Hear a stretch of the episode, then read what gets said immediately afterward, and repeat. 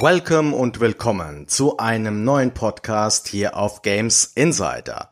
Ich bin der Andy und ich stelle euch heute eine neue Folge meines Formates vom Retro Tourneo vor.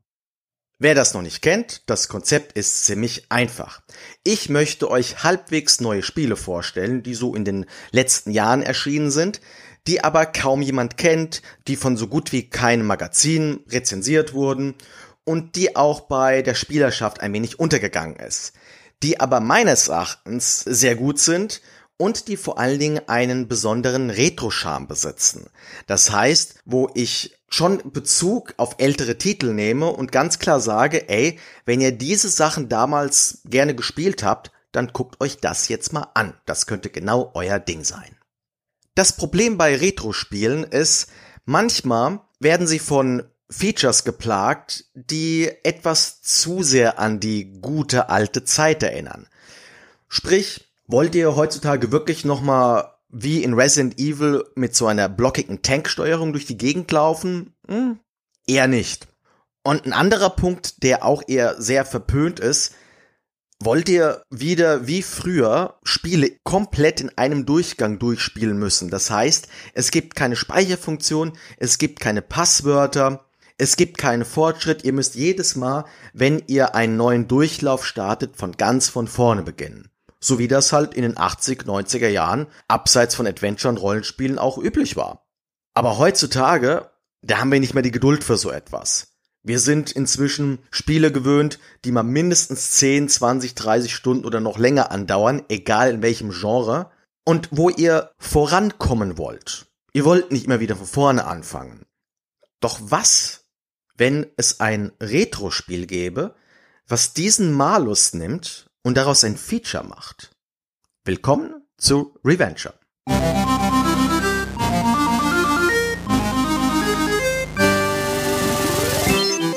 Der Entwickler von Reventure heißt Pixelato und kommt aus Spanien.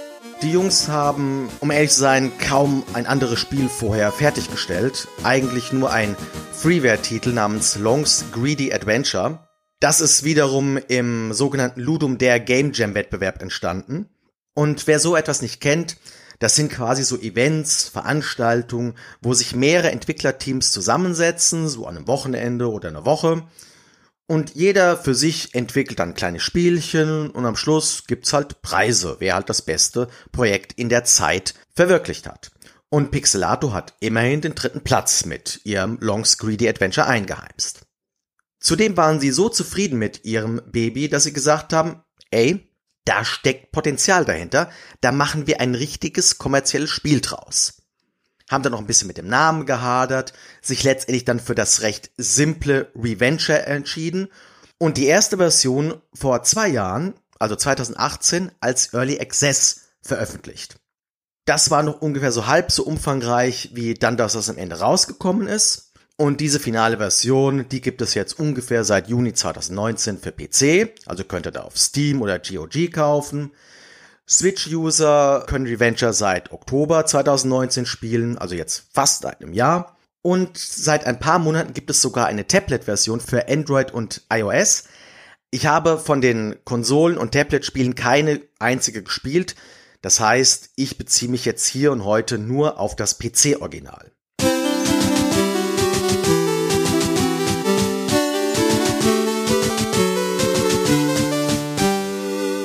Was ist Reventure überhaupt? Naja, auf den ersten Blick sieht es aus wie so ein typisches Retro-Spiel mit 2D-Grafik, Seitenperspektive, kleine Figuren, dünne Plattformen, alles wirkt sehr blockig.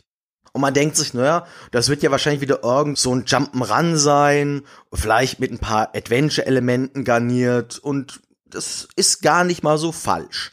Allerdings steckt da doch noch ein bisschen mehr dahinter. Die Story ist auch auf den ersten Blick recht simpel. Man spielt Tim, der wohnt in seinem Haus, da schläft er noch am Anfang im Bett und nachdem er aufgewacht ist, geht er nach draußen und da steht eine Wache und die sagt ihm, ey, geh mal zu deinem König, der hat ein Problem. Und da gehst du an der Wache vorbei, da ist auch gleich das Schloss und der König ist in der Tat bitterlich am Weinen, denn seine Tochter wurde entführt. Also die Prinzessin des Landes. Und deshalb soll man sie aus den Fängen des dunklen Lords retten. Der König, der schenkt einem noch eine Truhe, da ist ein Schild drin, das muss man nicht unbedingt nehmen, kann man aber machen, warum nicht, schützt einen ja. Allerdings gibt er ihm keine Waffe mit. Und das wiederum ist problematisch, denn ihr müsst euch das vorstellen, das ist ein 2D-Spiel. Das heißt, man läuft eigentlich nur von links nach rechts, man kann nicht vorne nach hinten gehen, kann noch irgendwo draufspringen oder runterfallen. Aber man ist halt eben letztendlich eingeschränkt, entweder die eine Richtung oder die andere Richtung, das Land zu erkunden.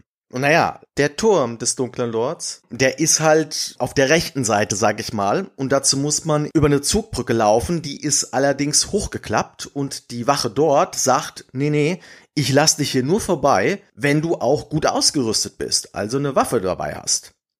Okay, das funktioniert also nicht, hat man keine andere Wahl, als zurückzulaufen zu seinem Haus und dann eben mal, ja, die Welt halt in der linken Seite zu erkunden. Denn da gibt's nämlich auch Zeug zu entdecken. Da ist dann gleich so ein kleiner Berg, da kann man dann draufsteigen und da ist da so eine Höhle und da steht ein alter Mann mit einem Bart, der ein wenig an den alten Mann aus dem ersten The Legend of Zelda erinnert. Und in der Tat, hinter ihm steht eine Tour mit einem Schwert. Na, das ist ja prima. Das ist ja genau das, was wir brauchen. Öffnet man die Truhe, nimmt das Schwert und seid ganz ehrlich, wenn ihr in einem Spiel eine Waffe bekommt, was macht ihr als erstes? Richtig, ihr fuchtelt damit rum. Ihr drückt mal wild die Knöpfchen, ihr guckt mal, wie agil das ist, wie schnell ihr damit umgehen könnt, ob ihr auch im Springen schlagen könnt und so weiter und so fort. Ja, das habe ich halt auch gemacht und habe dabei den alten Mann getötet. Und dann war das Spiel zu Ende.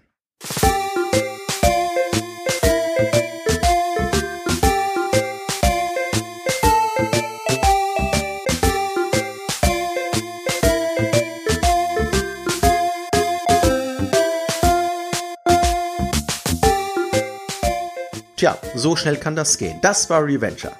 Nein, natürlich nicht. Da gibt's natürlich noch viel, viel mehr zu entdecken. Denn das war nur das erste Ende von insgesamt 100 Enden. Und darüber hinaus kann man auch noch andere Dinge entdecken. Da will ich aber jetzt aus Spoilergründen gar nicht groß drauf eingehen. Letztendlich ist das Spiel dazu gedacht, diese ganzen Enden zu finden und auszuprobieren. Und den alten Mann zu töten ist halt eines davon. Und eine weitere schöne Eigenschaft des Spieles ist, dass die Geschichte so ein bisschen Bezug darauf nimmt. Das heißt, der Tim, der landet halt im Knast und da gibt's einen Zeitsprung von fünf Jahren und das Abenteuer beginnt halt von vorne. Wenn man jetzt aber denkt, okay, hm, jetzt warte mal, wenn ich jetzt schon den alten Mann töten konnte mit dem Schwert, kann ich damit vielleicht auch so eine Wache umbringen? Ja, das probiert man aus und es funktioniert. In der Tat gibt's ein weiteres Ende zu sehen. Und laut diesem wird man leider hingerichtet. Und deshalb spielt man im nächsten Durchgang nicht mehr Tim, sondern Tims Bruder Tinko. Ja, und was geht denn noch? Ja, kann ich vielleicht auch den König umbringen? ja, klar geht das. Bringst einen König um. Daraufhin wird man dann in dem Ende kurz selbst zum König gekrönt. Allerdings kommt dann gleich eine Wache an und denkt sich, ey, wenn man so leicht König werden kann, dann mache ich das auch. Bringt eben Tinko um. Und dann ist halt das Ende auch vorbei und dann geht's ja wieder vorne los. Wobei in diesem Falle, also Tinko überlebt das Attentat. Er ist halt nur entthront, entmachtet. Der neue König hat dann wieder dasselbe Problem, dass seine Tochter entführt wurde. Spielchen geht also immer wieder von vorn los, aber es gibt halt so kleine Veränderungen. Und das geht auch so weit, dass es dann später, so eine, ein bisschen Spoiler vielleicht, es gibt so eine Möglichkeit, dass man bei einem Ende regelrecht zerquetscht wird. Und dann spielt man im nächsten Durchlauf eine total entstellte, ekelhafte Kreatur, die da so auf dem Boden rumwappert. Die ansonsten alles kann wie der Tim oder der Tinko, aber es ist halt lustig. Wenn man jetzt mal das Töten mal sein lässt und sich denkt, okay, ich will ja eigentlich eine Prinzessin retten, naja, dann nimmt man halt das Schwert, geht an allen Leuten vorbei und in der Tat, bei der Zugbrücke angekommen, wird diese runtergefahren, man kann rüberlaufen und kann die ersten Minions schnetzeln. Das sind kleine knubbelige Figuren, die erinnern mich so ein bisschen an Boxboy für Nintendo DS und 3DS, diese Denkspiele-Serie von Nintendo. Allerdings sind sie purpurfarben, haben so rote Augen, sind ein bisschen aggressiv, aber mit dem Schwert kriegt man die ganz schnell klein. Läuft halt weiter, findet gleich wieder eine Höhle und dort ist eine sogenannte Hakenklaue. Und diese Hakenklaue ist auch ein sehr wichtiges Objekt, denn damit könnt ihr euch an Holzdecken heranziehen. Also, wenn ihr über euch so, ein, so, so eine Holzplattform seht, dann müsst ihr nur auf den Knopf drücken, der Haken schießt nach oben und ihr schnellt in die Höhe und könnt damit unerreichbare Plattformen, hm, ja, halt erreichen. Aber gleichzeitig merkt ihr, ja Moment mal, ich habe jetzt hier das Schwert, ich habe jetzt hier das Schild, ich habe die Hakenklaue und irgendwie bin ich nicht mehr so schnell wie am Anfang. Und in der Tat, ihr könnt, je mehr Gegenstände ihr besitzt, nicht mehr so hoch springen. Und es gibt auch ein gewisses Limit, wobei ich aber nicht verraten werde, was passiert, wenn ihr dieses Limit überschreitet. Fakt ist, Reventure spielt sehr stark damit, dass ihr diverse Ziele nur mit einer bestimmten Kombination an Gegenständen erreichen könnt, weil ihr eben eingeschränkt seid, wie viel ihr mitnehmen dürft und auch eure Beweglichkeit eingeschränkter wird, je mehr ihr einpackt. Das ist auch deshalb problematisch, denn es gibt nicht nur die Hakenklaue oder das Schwert oder das Schild, es gibt verdammt vielen Revenger zu finden. Es gibt Bomben, es gibt eine Flöte, es gibt eine Angel, es gibt ein Huhn, es gibt eine Nuklearbombe, ein Kuscheltier.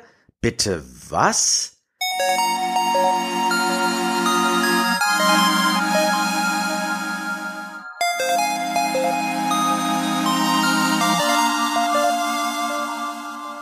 Ja, richtig gehört. Es gibt in Reventure ein Kuscheltier.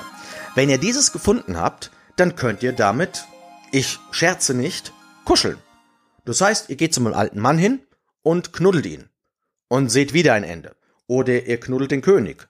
Noch ein Ende. Die Wache. Ebenfalls ein Ende. Eine der Minions. Noch ein Ende. Und so weiter und so fort. Und ihr merkt schon anhand dieser doch recht skurrilen Dinge, die man dort finden kann, Reventure spielt halt auch sehr viel mit Try and Error. Es gibt halt manche Zufallsereignisse, die muss man halt einfach mal ausprobiert haben. Da ist zum Beispiel vor der Haustür ist ein Stein, der besteht aus zwei Pixeln. Wenn ihr dort das erste Mal drüber lauft, dann stolpert ihr und seid tot. Weil ihr euch das Genick gebrochen habt. Ebenfalls ein Ende. Weil manche Sachen wirklich sehr abstrus sind, kriegt man allerdings nach und nach auch ganz kleine Hilfen. Also wenn ihr eine bestimmte Anzahl von Enden erreicht habt, dann tauchen irgendwann so zufällig verstreut so Pergamentrollen auf.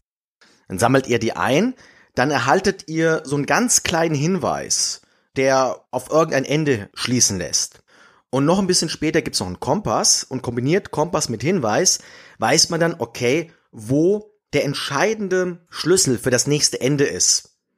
Weil ansonsten wäre das Spiel viel zu schwer, wenn ihr wirklich alles äh, von selbst herausfinden müsstet, ohne jegliche Hinweise. Was ebenfalls sehr schön abwechslungsreich ist, das ist das Setting.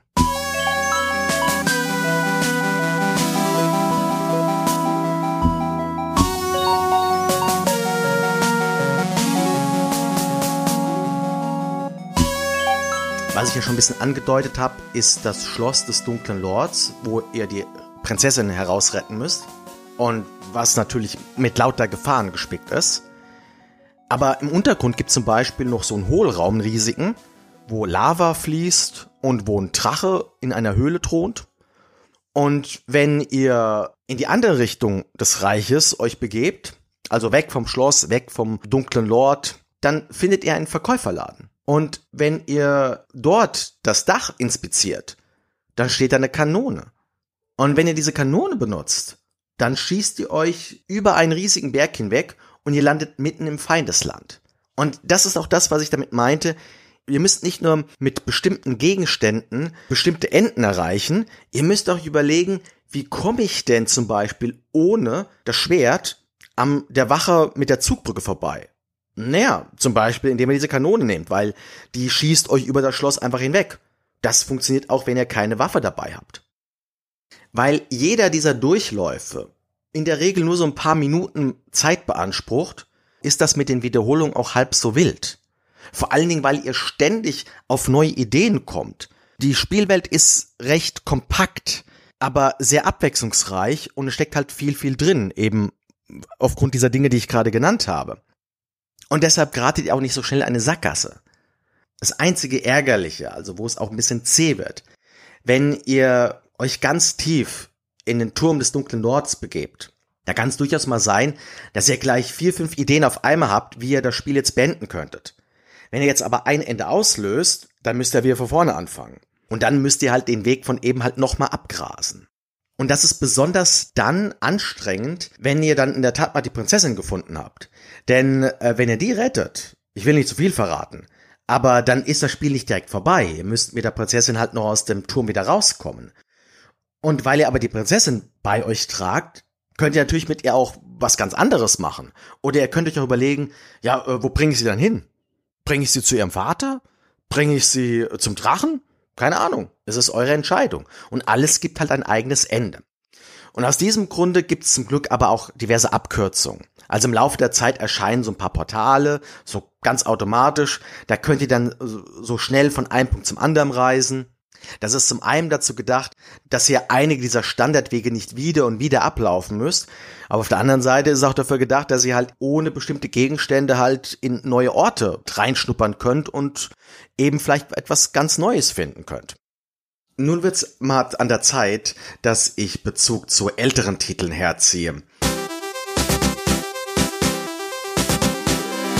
Der Vorgänger Long's Greedy Adventure, der wird offiziell als Parodie von Legend of Zelda bezeichnet. Und auch wenn Long's Greedy Adventure und Reventure eindeutig zusammengehören, sehe ich doch ein paar Parallelen aus anderen alten Titeln. Das erste Spiel, an das ich denken musste, ist ein C64-Spiel, was wahrscheinlich nicht mehr so viele kennen. Und zwar hieß das Hexenküche 2 im englischen Cauldron 2. Das ist offensichtlich auch eine Fortsetzung. Im Vorgänger hat man eine Hexe gespielt, die einen großen bösen Kürbis töten wollte.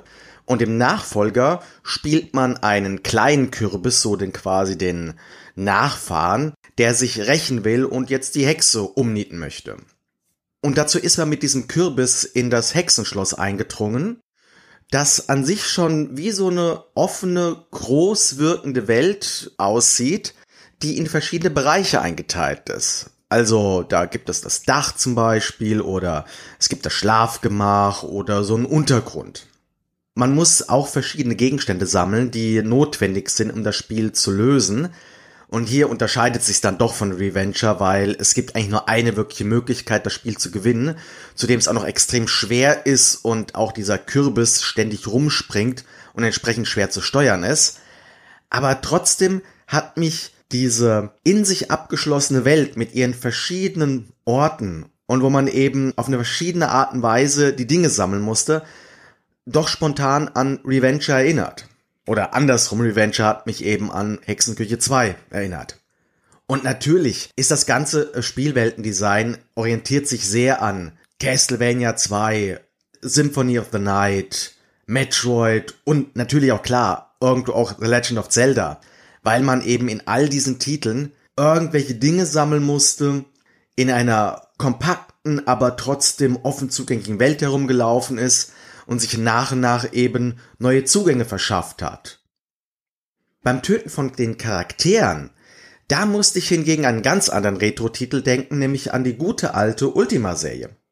Denn auch dort kann man theoretisch jeden Stadtbewohner töten und ab Ultima 6 sogar Lord British, den Regenten des Landes, höchstpersönlich, gleichwohl man dazu sehr abenteuerliche Methoden anwenden muss.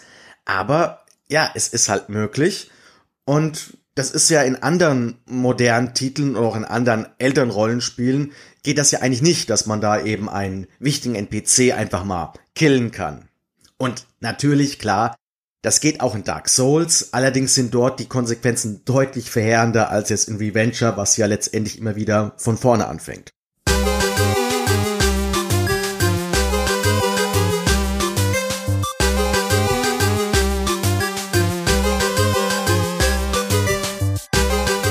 Bei der Grafik dachte ich am ehesten an einen Mix aus Super Mario Bros., weil es so schön bunt und schlicht gestaltet ist, und ganz alten Jump'n'Runs wie Manic Miner oder Jet Set Willy aufgrund der doch eher abstrakten Darstellungsform und dass eigentlich die gesamte Welt aus kleinen quadratischen Blöcken besteht. Musikalisch auch wieder Super Mario Bros. Die Musik ist die meiste Zeit beschwingt, sie ist heiter oder wenn sie mal düster ist, wie in dem Turm des dunklen Lords, dann hält mich das eben auch an die Levels kurz bevor man eben Bowser begegnet. Und natürlich ist da auch so eine gewisse heroische Note dahinter, gerade am Anfang loszieht, um sich ins Abenteuer zu stürzen, was sehr deutlich an The Legend of Zelda angelehnt ist. Allerdings klingt es so überzogen, so überdreht, dass ich es eher zynisch und sarkastisch empfand. Und wenn es mal atmosphärisch wird, das passiert an zwei speziellen Stellen, dann aufgrund hellen, hallenden Synthi-Instrumenten, die sehr, sehr nach typischer Retro-Chiptune-Musik klingen und die auch für mich persönlich das absolute Highlight des Soundtracks sind.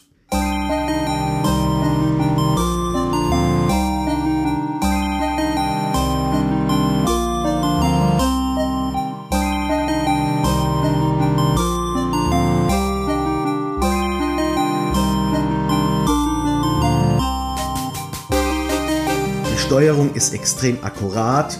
Ich hatte nicht einmal das Gefühl, dass ich jetzt irgendwas nicht geschafft hatte, weil ich jetzt irgendwie mich versprungen habe oder irgendwie meine Knopfdrücke nicht reagiert äh, wurden. Hier erinnerte mich das Spiel auch wieder sehr stark an Super Mario Bros., eben mit dem zusätzlichen Plus, mit dieser doch wirklich sehr gelungenen Sprungphysik, die sich ändert, je nachdem, wie viele Gegenstände man bei sich trägt. Und der einzige Aspekt, der wirklich kein Meter Retro ist, da sollte man ja auch mal drüber reden, das ist die Story und der Humor. Denn das Spiel hat wirklich sehr viele zeitgenössische Witze. Gerade viele der Enden, die persiflieren eigentlich nichts anderes als irgendeinen bekannten Trend unserer Neuzeit. Schönes Beispiel, wenn dir die Prinzessin, die ihr ja retten sollt, wenn ihr die nicht zum König bringt, sondern ins eigene Haus, dann endet das Spiel damit, dass die beiden dort bis ans Ende ihrer Tage leben, Influencer sind und Unboxing-Videos von Schatzkisten drehen.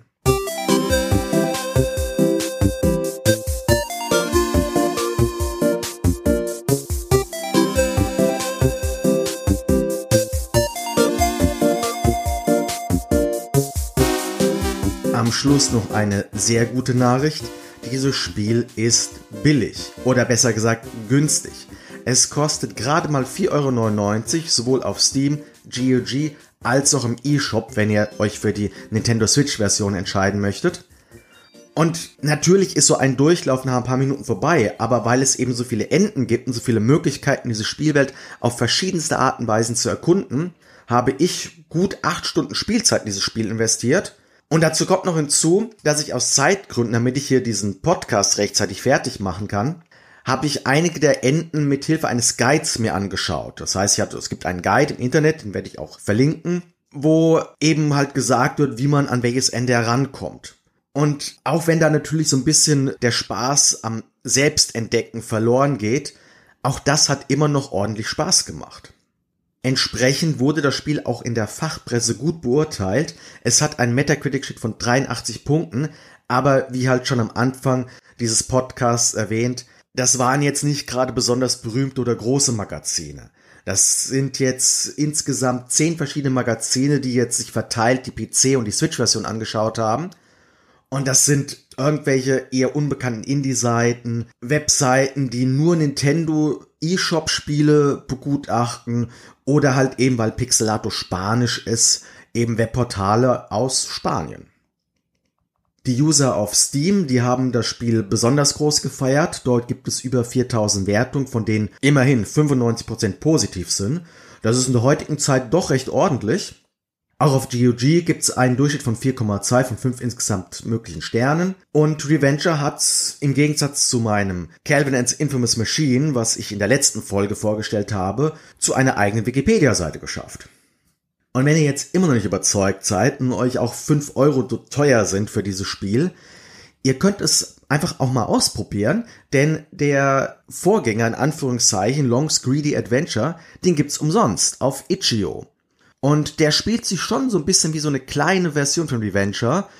Der Grafikstil ist sehr ähnlich, die Musik ist ein bisschen arg piepsig, es gibt auch leider nur acht Enden, aber so vom grundlegenden Prinzip könnt ihr euch da schon ein bisschen besser vielleicht einen Reim draus machen, was euch letztendlich erwartet. Und deshalb hoffe ich, dass ich mit diesem Podcast einige Leute auf Reventure gebracht habe und dass es euch auch entsprechend Spaß macht. Wenn ihr ebenfalls einen kleinen oder einen Geheimtipp kennt, der einen bestimmten Retro-Bezug hat und den ihr unbedingt anderen vorstellen möchtet, schreibt mir das in den Kommentaren. Ich schaue es mir an und behandle es vielleicht an der nächsten Folge. Und ansonsten hoffe ich, dass ihr auch beim nächsten Mal einschaltet, wenn es hier heißt From Retro to Neo. Bis dann.